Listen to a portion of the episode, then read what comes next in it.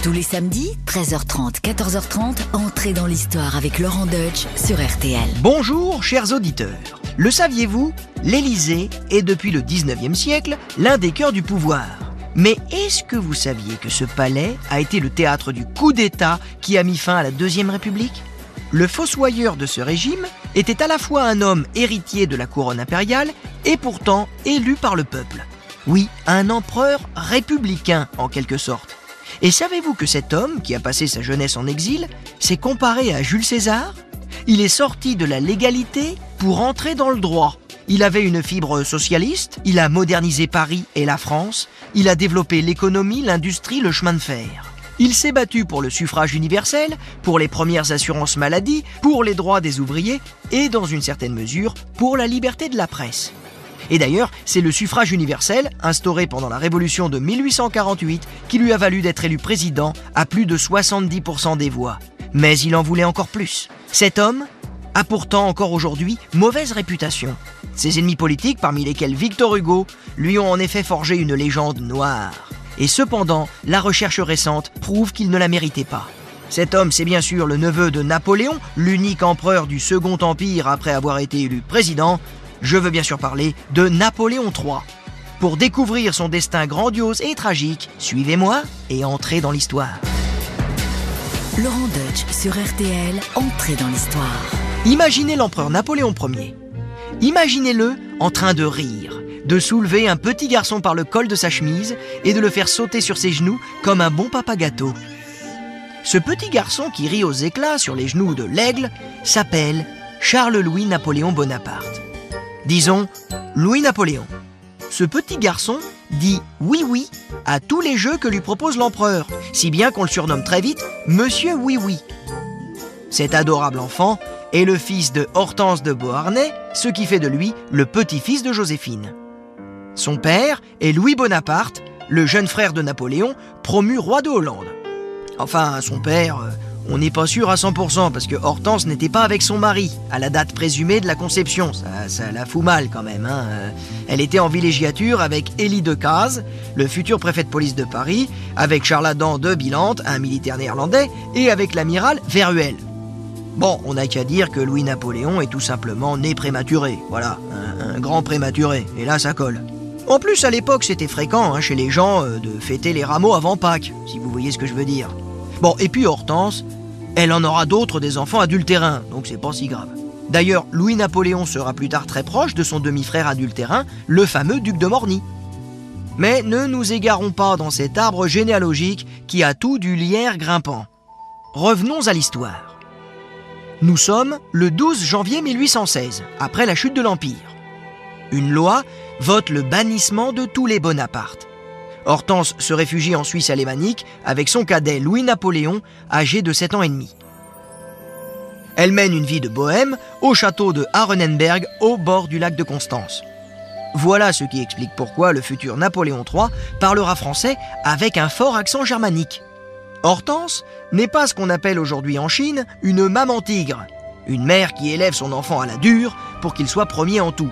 Non, Louis-Napoléon est plutôt livré à lui-même. Il traîne dans la campagne, fait de longues promenades solitaires et prend aussi plaisir de lui-même à donner des petits coups de main aux personnes démunies qu'il croise.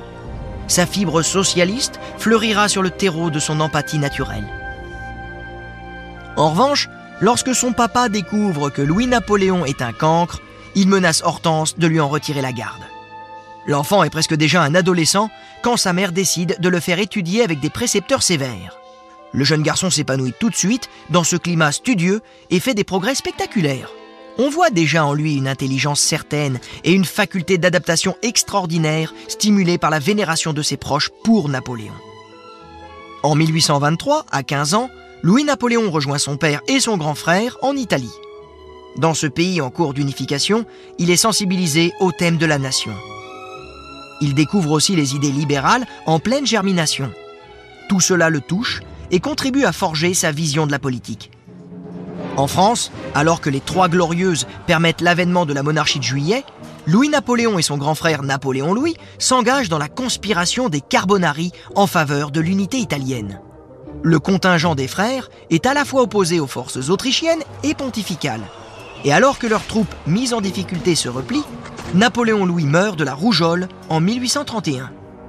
Louis-Napoléon, quant à lui, tombe malade aussi, mais il survit grâce à sa mère Hortense. Celle-ci a négocié avec le roi Louis-Philippe une autorisation pour séjourner en France le temps qu'il guérisse avant de partir pour l'Angleterre.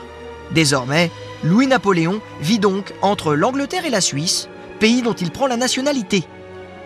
En 1832, il devient l'héritier de la couronne impériale après la mort de l'Aiglon, le fils de Napoléon. Louis-Napoléon se prend désormais à rêver de son héritage. Un héritage qui semble inatteignable.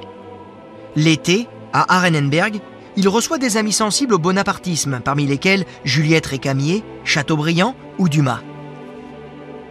Petit à petit, il devient ainsi un chef de l'opposition à la monarchie de Juillet. Cette popularité lui donne des ailes. Voilà qu'il imagine un coup d'État. Il a 28 ans quand il décide de prendre Strasbourg le 30 octobre 1836. Il veut s'inspirer des 100 jours, frapper fort et profiter du soutien des bonapartistes basés dans cette ville, à l'instar du colonel Vaudrey qui a combattu à Toulon aux côtés de son oncle. L'aube se lève, froide en cet automne, le cœur de Louis-Napoléon bat la chamade. Son destin se joue sur cette attaque audacieuse au départ de la frontière suisse. Mais le destin est capricieux. Entrée dans l'histoire. Laurent Deutsch sur RTL. Ce 30 octobre 1836 est la date d'un cuisant échec. En effet, l'attaque de Louis-Napoléon est arrêtée en quelques heures et il est fait prisonnier. Dans l'opinion publique, l'aura des Bonaparte décline. Mais Louis-Napoléon s'est fait connaître. C'est déjà pas si mal. À nouveau contraint à l'exil, Louis-Napoléon voyage en Angleterre, aux États-Unis et en Suisse. Il continue à s'imposer dans la vie politique française en finançant des campagnes d'affichage promouvant les valeurs bonapartistes. La nation, le peuple et l'autorité. Dans la vision de la politique de Louis-Napoléon, l'empereur est au service du peuple alors que l'oligarchie au sommet de la République ne sert que les intérêts d'un système qui lui est favorable. Le roi, quant à lui, ne sert que ses intérêts personnels. Ainsi, comme Louis-Napoléon agace, la France demande son extradition à la Suisse, qui sans surprise refuse. Mais pour éviter à son pays d'adoption des sanctions diplomatiques et militaires, Louis-Napoléon s'installe en Angleterre, d'où il suit attentivement l'évolution du projet proposé par Thiers. Le retour de la dépouille de Napoléon à Paris. À cette occasion, Louis-Napoléon se rend compte à quel point son oncle est encore adoré du peuple. Il envisage alors un second coup d'État. Nous sommes cette fois à Boulogne-sur-Mer, dans la nuit du 5 au 6 août 1840. Aux côtés de Louis-Napoléon, âgé de 32 ans, se tient le général de Montolon, un fidèle de Napoléon qui l'a suivi jusqu'à Sainte-Hélène. L'objectif de Louis-Napoléon est de rallier le 42e régiment de ligne. Encore une fois, le coup d'État lancé à l'aube échoue au bout de quelques heures. Louis-Napoléon est jugé devant la Chambre des Pairs à l'automne. Mais le roi Louis-Philippe souhaite un procès discret, car ce diable de Bonaparte prône la souveraineté du peuple. Des idées qui pourraient séduire. Louis-Napoléon est condamné à la réclusion dans la forteresse de Ham, dans la Somme. Il est gardé dans un appartement confortable rempli de livres. Le prisonnier ronge alors son frein en lisant des ouvrages d'économie. Il reçoit aussi des intellectuels, des diplomates. Il se forge alors une vision du monde libéral et moderne, mais aussi empreinte de socialisme. Réellement sensible à la condition du peuple, il écrit en 1844 Extinction du paupérisme. Le ton populiste de cet essai s'attaque aux privilèges des castes aisées afin d'améliorer les conditions de vie des masses. Bref, Louis-Napoléon est un homme de gauche, un vrai. Six années ont passé. Le reclus est convaincu que la forteresse de Ham sera sa tombe, lorsque ses soutiens bonapartistes organisent enfin son évasion. Le 25 mai 1846, un plâtrier nommé Pinguet vient faire des travaux dans son appartement. Les deux hommes échangent leurs vêtements et Louis-Napoléon quitte la forteresse déguisé en ouvrier. Au moment où il passe devant la dernière guérite, il fait tomber la pipe qu'il serrait entre ses lèvres. Des soldats se retournent sur lui. Le fugitif baisse sa casquette sur son front et se penche pour ramasser sa pipe cassée au sol. En effet, jamais un simple ouvrier n'aurait abandonné un objet brisé. C'est cet éclair de génie qui lui permet de ne pas attirer l'attention. Quelques heures plus tard, Louis-Napoléon est en Belgique, d'où il part vers l'Angleterre. En 1848, une série de révoltes secoue l'Europe sur fond de nationalisme. La monarchie de juillet s'écroule. La Deuxième République est érigée sur ses ruines fumantes. Les bonapartistes suggèrent l'élection de Louis-Napoléon comme député. Celui-ci n'a même pas besoin de faire campagne. Il est élu et rejoint l'Assemblée constituante aux côtés de Napoléon Jérôme Bonaparte, de Pierre Bonaparte et de Lucien Murat. Ainsi, un puissant clan bonapartiste se reforme sous les yeux d'une assemblée à moitié acquise aux républicains. Lamartine joue les lanceurs d'alerte. Il faudrait à nouveau exiler cette clique. Mais Louis-Napoléon a la présence d'esprit de jouer les modestes. Il ne songe pas à devenir président. Alors, que tout le monde se calme. En plus, comme Louis-Napoléon parle avec un accent, qu'il est toujours d'un calme olympien et qu'il s'exprime avec lenteur, ses ennemis politiques le méprisent, le prennent pour un abruti, comme il se trompe. Sous la glace, il y a en effet un brasier ardent nourri d'ambition. Louis-Napoléon est de retour en France et il compte bien prendre sa place à la tête du pays. Une place qui lui est destinée. Mais pour l'instant, il sent que sa présence dérange. Alors, il va avoir un nouveau coup de génie. Il refuse son mandat. S'il dérange, il préfère se retirer. Il va se mettre en retrait. Et du coup, il ne sera pas impliqué dans la répression sanglante des insurrections ouvrières qui auront lieu en juin 1848. Blanc comme neige, Louis-Napoléon revient donc à l'Assemblée en odeur de sainteté après les élections législatives de septembre 1848. La Deuxième République met en place pour la première fois le suffrage universel masculin pour l'élection présidentielle. Et Louis-Napoléon se présente. Fort de sa bonne réputation dans le peuple, il l'emporte le 20 décembre 1848 avec 74,2% des voix. Louis-Napoléon devient président de la République. Il est auréolé d'une double légitimité, une légitimité dynastique et une légitimité électorale acquise auprès des paysans, des ouvriers et d'une partie de la bourgeoisie. À 40 ans, il devient le plus jeune président de la République avant l'élection d'un certain Emmanuel Macron en 2017. Pour prendre ses fonctions, Louis-Napoléon prête serment devant l'Assemblée constituante en se parant du titre d'homme d'honneur, protecteur de la République, L'ambiguïté est là parce qu'il reste un prétendant dynastique. Mais comme c'est pas le moment de se poser des questions, tout le monde applaudit. Le nouveau président est le premier à s'installer à l'Élysée pour rompre avec la tradition monarchique des Tuileries. En réalité, les pouvoirs du président sont faibles, car l'Assemblée et le Conseil d'État exercent presque tous les pouvoirs. Mais Louis-Napoléon pose les jalons de sa politique socialiste. Il confisque d'abord les biens des Orléans pour construire les premiers logements sociaux et créer les premières caisses de retraite. Des méthodes qui feraient encore rêver une certaine gauche aujourd'hui. Il se préoccupe aussi d'éducation car il oblige les communes de plus de 500 habitants à ouvrir une école pour garçons et les communes de plus de 800 habitants à faire de même pour les filles. Par ailleurs, il lance une offensive militaire en Italie pour contribuer à son unification. Mais en même temps, il souhaite que le pape conserve ses privilèges, rendant de facto l'unification de l'Italie incomplète. Bref, c'est un peu confus. En plus, c'est bien joli tous ces projets, mais le temps de Louis-Napoléon au pouvoir est compté. Le mandat présidentiel n'est en effet pas renouvelable. Il va donc installer progressivement l'idée d'un second empire. Son plan se met en place à Bordeaux, alors qu'il est reçu par un certain conseiller de préfecture nommé Haussmann. Entrée dans l'histoire. Laurent Deutsch sur RTL. Le président Bonaparte profite du développement du chemin de fer qu'il a impulsé pour visiter les provinces et se montrer au peuple qui l'a élu.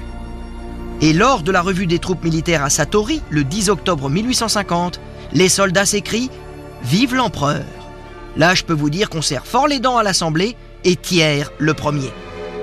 Lui qui pensait qu'en faillotant auprès de Louis-Napoléon, qu'il a pris pour un idiot, il en deviendrait le successeur naturel, hein, le successeur républicain, mais Thiers, qui d'ailleurs a inspiré le personnage de Rastignac à Balzac, s'est fourré le doigt dans l'œil jusqu'à l'omoplate.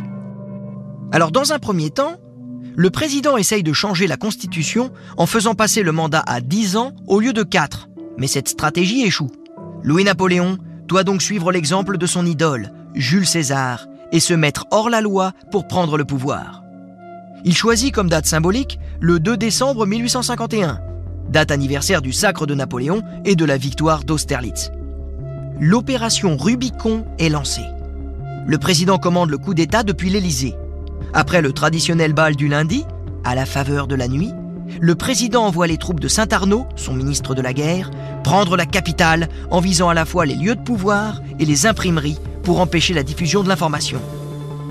Ouais, ah bah là, c'est un coup d'État là. 78 personnes susceptibles de s'opposer trop bruyamment au coup d'État sont arrêtées, parmi lesquelles Adolphe Thiers. Là, c'est plus jusqu'à l'omoplate qui s'est mis le doigt dans l'œil, mais c'est jusqu'aux hanches. Hein. Il a dû se percer un rein, le mec. À 6h30 du matin, des affiches sont posées dans la rue. Elles signalent la dissolution de l'Assemblée suite à un complot et à la nécessité de réviser la Constitution. Une résistance parlementaire tente de s'organiser dans l'urgence. En vain. Quelques barricades s'érigent bien ça et là, mais elles sont si peu fournies qu'elles sont vite renversées. Une fusillade fait quand même une centaine de morts. Ah, ça c'est le bilan euh, selon la police. Et le 22 décembre, un plébiscite remporté triomphalement autorise Louis-Napoléon à revoir la Constitution. C'est à ce moment-là que Victor Hugo prend la route de l'exil. Il avait rêvé d'être président, il a échoué. Il avait rêvé d'être un ministre de Louis-Napoléon, on l'a écarté. Ses frustrations avaient fait de lui l'ennemi de celui qui l'immortalisera sous le nom de Napoléon le Petit.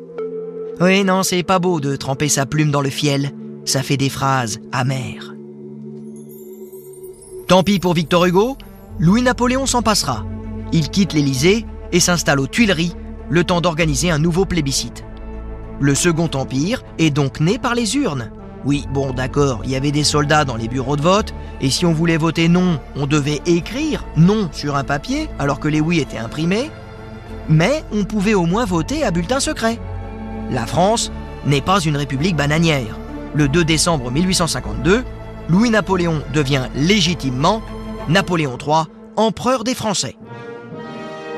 Et là, chaque homme qui fonde un empire sait que sa deuxième tâche est de fonder une dynastie. Et pas question de le faire avec une danseuse ou une lingère. Il lui faut donc une vraie impératrice qui lui donne un héritier. Les royaumes voisins rechignent à lui donner une princesse. Dans le fond, depuis toujours, on se méfie des Bonaparte et de leur impérialisme atavique. Quoi qu'il en soit, Napoléon III jette son dévolu sur une jeune espagnole aux grands yeux clairs. Eugénie de Montijo est la fille de la camarera mayor de la reine d'Espagne. Les ignares la disent fille de chambrière. Elle est en réalité la fille de la première dame d'honneur de la souveraine espagnole. Et alors là, mesdames et messieurs, écoutez bien la technique de drague de l'empereur. Hein, euh, là, heureusement, depuis, il y a eu MeToo. Vous êtes prêts? C'est parti. Euh, bonjour madame, euh, quel est le plus court chemin vers votre chambre Et là, Eugénie lui cloue le bec avec cette réponse fameuse La chapelle, monsieur. Oui, le ton est donné, elle va pas être facile à conquérir, Eugénie. Du coup, Napoléon va se lancer dans une cour en bonne et due forme, et la décision de se marier sera prise après qu'une indélicate ait traité Eugénie d'aventurière lors d'un bal. Le mariage est célébré à Notre-Dame le 30 janvier 1853, et Louis-Napoléon, leur fils unique, naîtra en 1856. Le couple est très uni et lié par de tendres sentiments. Ce coureur de jupons de Napoléon III s'étonne même d'être resté fidèle pendant six mois. Mais il faut dire qu'il aime sa femme. Ses maîtresses ne sont que des friandises. Alors Eugénie, ça lui plaît pas trop, hein, elle fait de nombreuses crises de jalousie.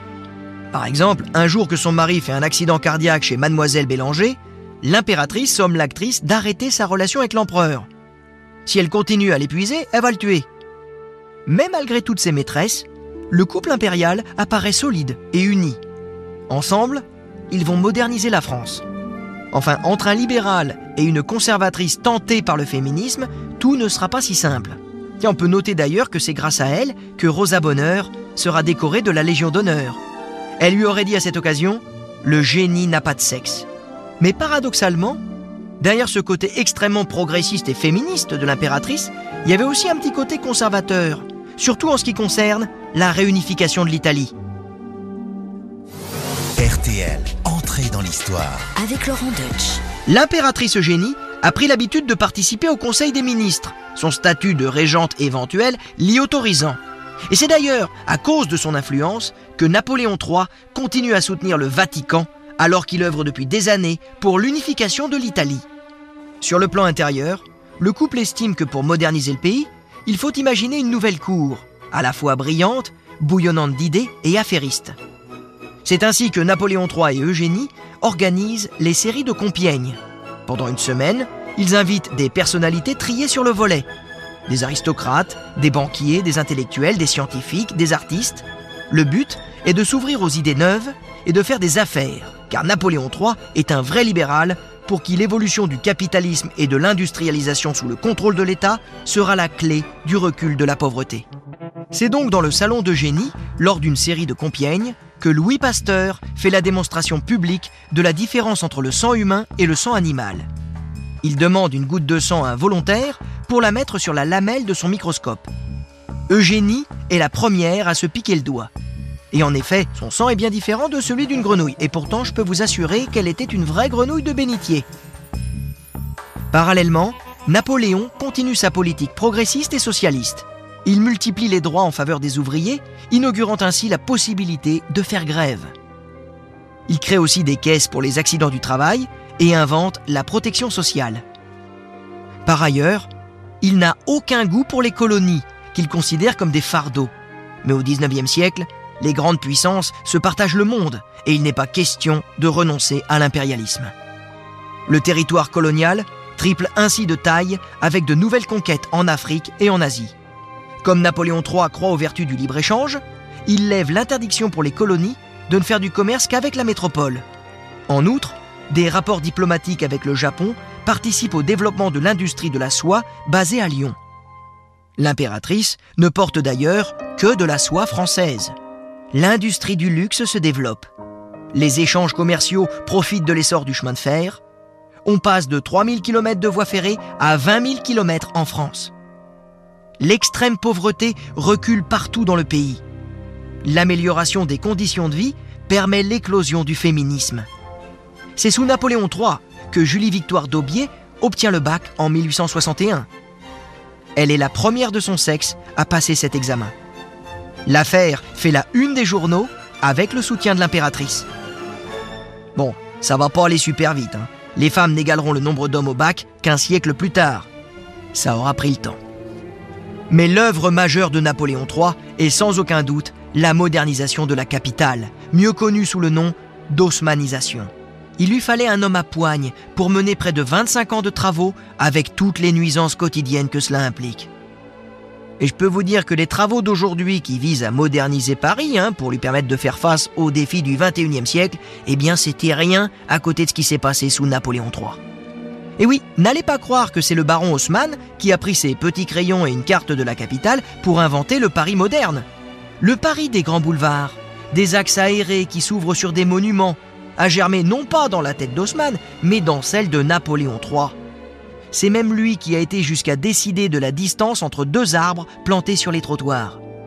L'empereur veut un Paris où l'hygiène est centrale et la mixité sociale une évidence. En effet, levez les yeux sur un immeuble haussmannien qui a remplacé les vieux immeubles médiévaux en ruine dans la capitale. L'immeuble haussmannien typique fait cinq étages. Le rez-de-chaussée abrite des boutiques. Le premier étage, ou l'entresol, c'est la réserve pour la boutique. Le deuxième est l'étage noble, où se trouvent les plus beaux appartements. Enfin, au troisième, au quatrième et au cinquième, on trouve des fonctionnaires, puis des employés et enfin des ouvriers. Les bonnes, quant à elles, logent sous les combles. Et oui, la mixité sociale est là. Alors c'est vrai que le petit personnel employait des escaliers de service hein, et on se croisait pas forcément avec les riches habitants des deuxièmes étages, mais néanmoins tout le monde cohabitait sous le même toit. Je suis pas certain que ce soit la même chose aujourd'hui. Et pour moi qui connais bien Paris, l'une des perles du Paris haussmannien, c'est l'opéra Garnier. Oui, Napoléon III commande ce nouvel opéra à la suite de l'incendie de l'opéra qui était rue Le Pelletier.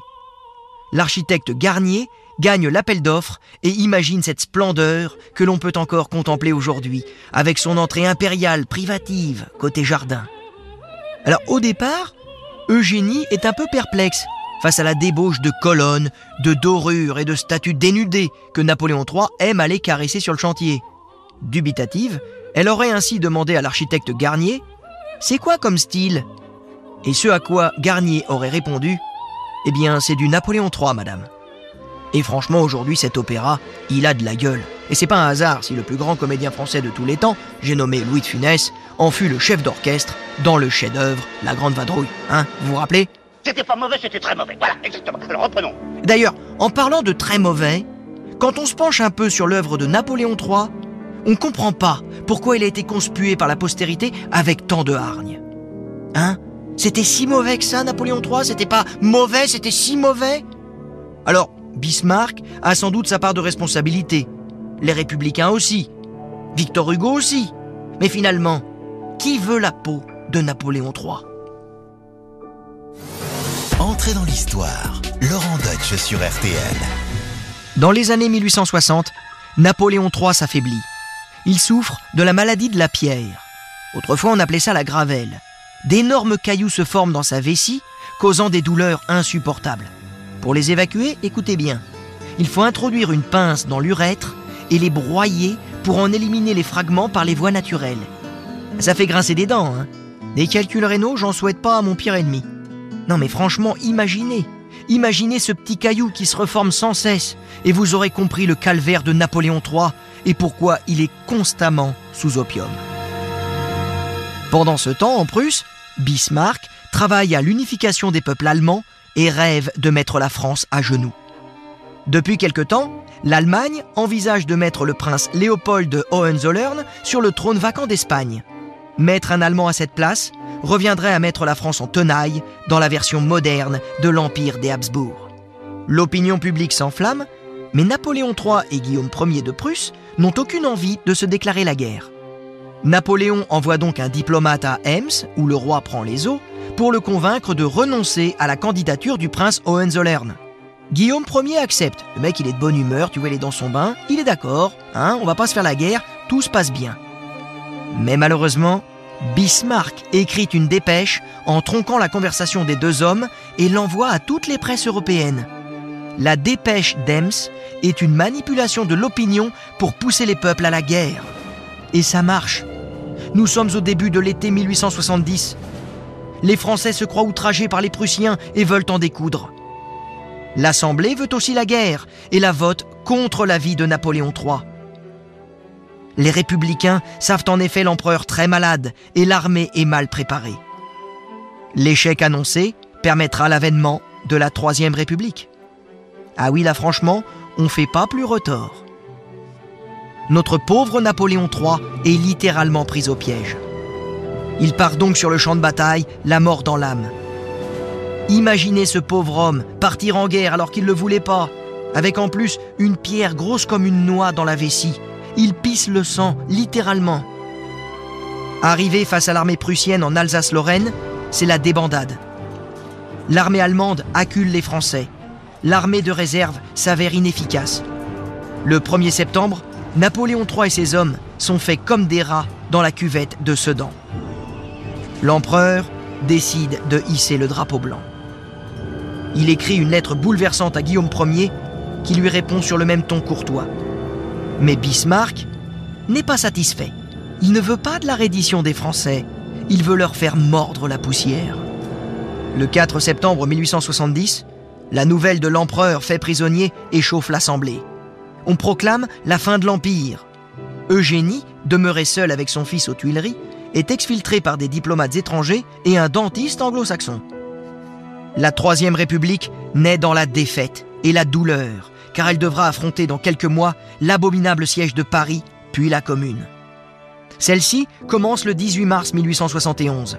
Le lendemain, Bismarck rend sa liberté à Louis-Napoléon Bonaparte. Pendant les deux années qui lui restent à vivre en exil en Angleterre, Napoléon III écrit un livre intitulé La France et la campagne de 1870, sans doute pour laisser sa vision du drame.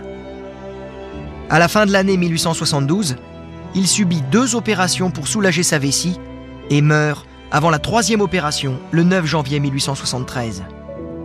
Une délégation de 60 000 Français participe à ses funérailles en Angleterre.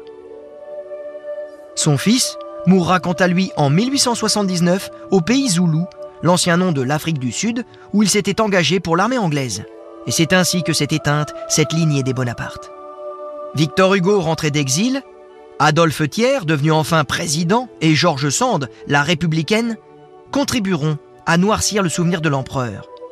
Mais depuis une trentaine d'années, les historiens ont démontré que Napoléon III a été un grand homme à qui la France doit beaucoup. Libéral socialiste, attaché au suffrage universel, il a développé l'industrie, le commerce et la protection sociale pour les plus faibles. Et puis aussi, il a modernisé, façonné le visage de la capitale. Si Paris sera toujours Paris, eh bien c'est grâce à lui que Paris est devenu Paris. Et voilà pourquoi aujourd'hui, certains espèrent que ses restes rentreront en France en 2023, à l'occasion des 150 ans de sa mort. Et au fond pour moi, ce serait justice de le laisser reposer auprès de son oncle. Entrez dans l'histoire. Laurent Deutsch sur RTL. Eh bien, j'espère que ce petit voyage sur les traces de l'empereur Napoléon III vous aura captivé. Et pour en parler, j'ai la chance d'avoir à mes côtés Juliette Glickman, qui est agrégée docteur en histoire, chercheur associé à Sorbonne Université et auteur d'une remarquable euh, biographie de Louis-Napoléon quand il était prisonnier au fort de Ham. Donc, bonjour Juliette. J'aimerais qu'on parle tout de suite de cette légende noire qu'il a maintenue comme ça dans l'ombre, évidemment, de son illustre prédécesseur Napoléon Ier. On pense au coup d'État, on pense à la débâcle de Sedan. Napoléon III, c'était si mauvais que ça pour la France Alors disons que le régime de la Troisième République qui se fonde à partir de 1870-71 a plutôt intérêt à enterrer le régime précédent. D'autant plus que pour les républicains, cet homme qui était à la fois empereur, successeur dynastique, mais en même temps euh, qui avait été porté au pouvoir par le suffrage universel, c'était un véritable traumatisme. Donc c'est la raison pour laquelle cette légende noire non seulement commence avant même le régime, hein, dès l'été 1851, Victor Hugo fait un très long discours à la Chambre dans lequel il signale après Napoléon le Grand, Napoléon le Petit, après Auguste, Augustule. Et cette formule va rester, d'autant que les caricaturistes embrayent, si l'on peut dire. Daumier, par exemple, hein, invente la figure de Ratapoil, le mouchard, euh, celui qui surveille. Et effectivement, au début du régime, à, notamment après le coup d'État du 2 décembre 1851, la France va vivre un, un état de surveillance policière assez accentué, au moins pendant une année. On recrée un ministère de la police générale. Euh, il y a, à la suite du coup d'État, environ quelques centaines de morts, mais surtout 20 à 25 000 personnes qui sont poursuivies pour des faits réels, concrets, troubles, insurrections, etc., mais pour de simples suspicions d'antécédents politiques dans le cadre de juridictions d'exception où les inculpés n'avaient pas le droit de se présenter. Et donc, ça va vraiment couper, oui, Napoléon, qui était plutôt socialiste, saint-simonien, d'une partie du monde ouvrier et euh, le, le monde républicain qui aurait pu s'accommoder d'une monarchie parlementaire libérale, va quasiment jusqu'en 70, disons, lui reprocher cette arrivée au pouvoir d'un président par jure qui avait prêté solennellement serment à la République et qui l'a sabordé. On lui reproche une, une cour dispendieuse, ce qui est assez faux, d'autant que cette cour faisait vivre toute l'industrie du luxe parisien. Très la crinoline, euh, c'est le début quasiment des usines Michelin hein, pour euh, tenir Peugeot, les robes. Peugeot, Oui, et Peugeot, oui. et Peugeot. Bah, bien Et sûr, la crinoline, c'est Peugeot qui invente la crinoline. oui, tout à fait. Faut imaginer qu'à l'époque, les femmes, elles prenaient des, elles, elles portaient des trucs qui faisaient 3-4 kilos sous, le, co- sous, sous la robe. C'était hyper lourd. Et grâce à la crinoline, ça ne pèse plus que quelques centaines de grammes, quoi. C'était ce qui était sous les grandes robes des femmes, quoi. Ce qui tenait, en quelque sorte, c'était l'ossature. Et ça pesait euh, des kilos. Et grâce à la famille Peugeot, la famille Michelin, eh bien, on va créer des, des crinolines de quelques centaines de grammes. Donc c'est une révolution. Donc, Eugénie, euh, l'impératrice, ne jurera qu'avec les crinolines euh, Peugeot. Oui, On- donc cette cour particulièrement luxueuse va faire vivre tout l'artisanat parisien qui connaît une période de prospérité, de faste inédit quasiment depuis le premier empire. Et puis le troisième reproche qu'on fait à Napoléon III, c'est évidemment Sedan, à la Eh défaite. oui, ça a mal commencé et ça finit très mal. Oui, donc il est vraiment encadré par un coup d'État sanglant, euh, une défaite militaire qui va nous coûter l'année suivante l'Alsace et euh, la Moselle. Et la République naissante va faire reporter la responsabilité totale de la défaite. Une défaite pas- qui était inéluctable. oui, vu l'état de l'armée française, alors soi-disant, lorsque Napoléon III avait hésité à entrer en guerre, bon, malheureusement, l'armée était mal préparée, c'était une armée de colonies, mais c'était pas une armée qui était préparée pour une guerre européenne, surtout face à la puissance prussienne, qui réarmait depuis une décennie. hein. Oui, donc, donc quelque part, il a enfilé l'habit de la défaite, c'était perdu d'avance. Oui, tout à fait, d'autant que l'armée était condamnée, il a préféré se rendre euh, au roi de Prusse. Il n'empêche qu'on lui a reproché une guerre dans laquelle la France n'était pas obligée hein, d'entrer. Donc c'est euh, l'opinion publique française, c'est un régime qui connaissait une fragilité nouvelle puisque l'empereur était malade, vieillissant. Son équipe initiale soit était morte, c'est le cas de son demi-frère, hein, le duc de Mornir, soit avait quitté le pouvoir, c'est le cas euh, d'Haussmann hein, qui avait quitté le pouvoir en janvier 1870, et un régime libéral sur lequel posait le poids d'une opinion publique particulièrement enflammée. Bon, on vient de voir donc ce qui a façonné la légende noire. Maintenant, j'ai envie qu'on s'intéresse à quelque chose quand même d'incroyable. Euh, c'est le Paris de Napoléon III. On, on dit souvent le Paris d'Haussmann, mais en fait, derrière Haussmann, le grand génie, le grand visionnaire, le grand stratège, c'est Napoléon III. D'ailleurs, vous m'avez expliqué que quand il était prisonnier au fort de Ham, il commençait déjà à tracer des cartes, des plans, euh, tout un système d'embellissement de l'urbanisme à Paris, sa future capitale. Euh, effectivement, dès 1840, alors qu'il est euh, condamné politique hein, pour un coup d'État, les visiteurs qui viennent le voir au fort de Ham, dans la Somme, sont absolument éberlués. Ils pensent trouver un homme totalement abattu. Il est devant le plan de Paris, qui est une ville qu'il ne connaît pas, qu'il a quitté quand il avait 8 ans, qu'il a découvert au moment de son jugement à travers un fourgon de police, si l'on peut dire. Hein. Et il imagine une ville idéale. Alors en même temps, c'est un homme qui a beaucoup voyagé, à la différence des élites de son époque. Il connaît très bien Londres, il a visité New York. Il veut faire une capitale idéale. Alors bien évidemment, il a lu le mémorial de Sainte-Hélène, il a vu tous les aménagements euh, que Napoléon Ier avait rêvé pour Paris, des égouts, des assainissements, etc. Et lui-même, selon la légende, lorsqu'il débarque à Paris en septembre 1848, il a dans ses bagages un plan de Paris avec des rues tracées, puisque la grande originalité de ce Paris dit haussmannien, qui est très largement le Paris de Napoléon III, ce n'est pas simplement d'améliorer la voirie, de créer un égout, etc. C'est de modifier totalement l'urbanisme parisien. Donc il y a des caricatures anglaises qui montrent une ville marquée par un véritable tremblement de terre. Napoléon III reconnaît lui-même, au moment de certaines inaugurations, que les Parisiens souffrent de nombreux désagréments. Hein. Victor Hugo disait qu'ils avaient une ville de pierre et que désormais ils ont une ville de plâtre. Haussmann était caricaturé comme un petit castor ayant une truelle. Il n'empêche qu'on crée d'immenses percées, c'est-à-dire que désormais l'essentiel c'est de circuler. Les nouvelles entrées des villes sont les gares qu'on appelle les embarcadères et les grandes avenues qu'on crée à travers le bâti doivent permettre de relier ces gares entre elles. Il faut en même temps embellir, c'est-à-dire dégager tous les bâtiments publics, Notre-Dame, l'hôtel de ville, le Louvre et les Tuileries qui devient un ensemble palatial unique en Europe qui ne peut être comparé qu'au Vatican. Et il s'agit en même temps d'assainir, euh, comme le dit Louis-Napoléon, encore président de la République en 1850, il s'agit en effet d'assainir la ville au niveau euh, hygiène. Hein. Paris était abattu par des épidémies de choléra récurrentes. Il s'agit également d'assainir Paris socialement en retirant la ville aux insurgés pour la donner aux laborieux, d'où en même temps tout le réseau euh, de parcs, de jardins, de squares dont les buts de Chaumont sont un merveilleux exemple. Il avait le mauvais ouvrier pour caricaturer, hein, celui qui va au cabaret comploter le lundi. Il y a le bon ouvrier, celui qui va à Vincennes ou au but de Chaumont, hein, emmener sa famille, prendre le bon air le dimanche. C'est passionnant et je sais pas, mais moi alors j'ai l'impression que vous connaissez mieux Paris que moi. En plus, vous parlez plus vite que moi, Juliette. J'ai trouvé quelqu'un qui parle plus vite que moi, les enfants. C'est magnifique. Non, non, non, c'est captivant. Et il y a une petite idée qui est amusante, c'est que Napoléon III lui-même avait déjà envisagé des pistes cyclables.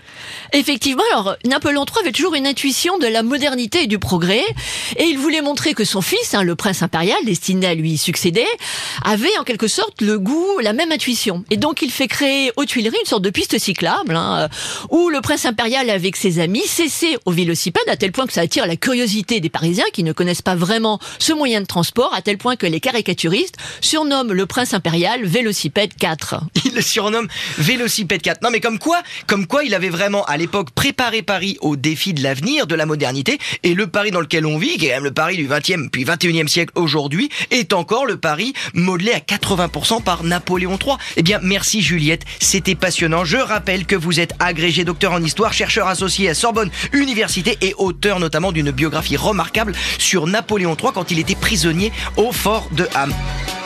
Et voilà, entrer dans l'histoire, c'est fini pour aujourd'hui, mais je vous rappelle que chaque vendredi, vous pouvez découvrir en exclusivité un nouvel épisode d'Entrée dans l'histoire en podcast. Alors, si vous n'avez pas encore écouté les épisodes précédents, sachez qu'ils sont tous disponibles à la réécoute. N'hésitez pas à vous y abonner.